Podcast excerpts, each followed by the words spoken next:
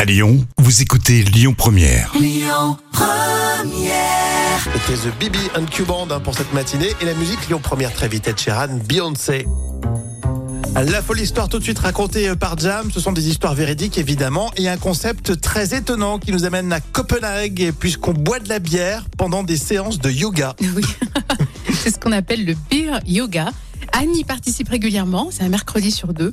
Elle est instructrice, alors elle a 40 ans et elle s'adonne à ce plaisir pendant une heure. Hmm. Alors Anne, en fait, elle, elle fait des postures de yoga et elle accompagne ses postures de quelques gorgées de bière.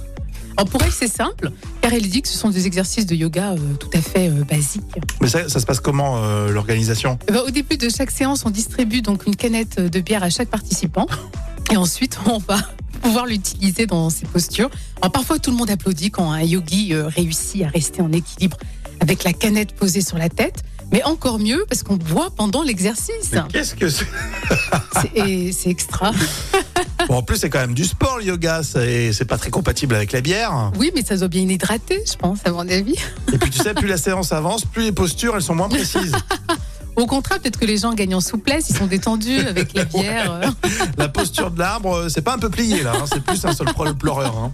Moi, je suis plus mojito, mais c'est plus compliqué, mojito, à mon avis. hein. Quoique euh, tu peux faire en faisant la, la posture, tu fais ton, ton cocktail. Ah ouais, c'est bien. Écoutez votre radio Lyon Première en direct sur l'application Lyon Première, lyonpremière.fr et bien sûr à Lyon sur 90.2 FM et en DAB+.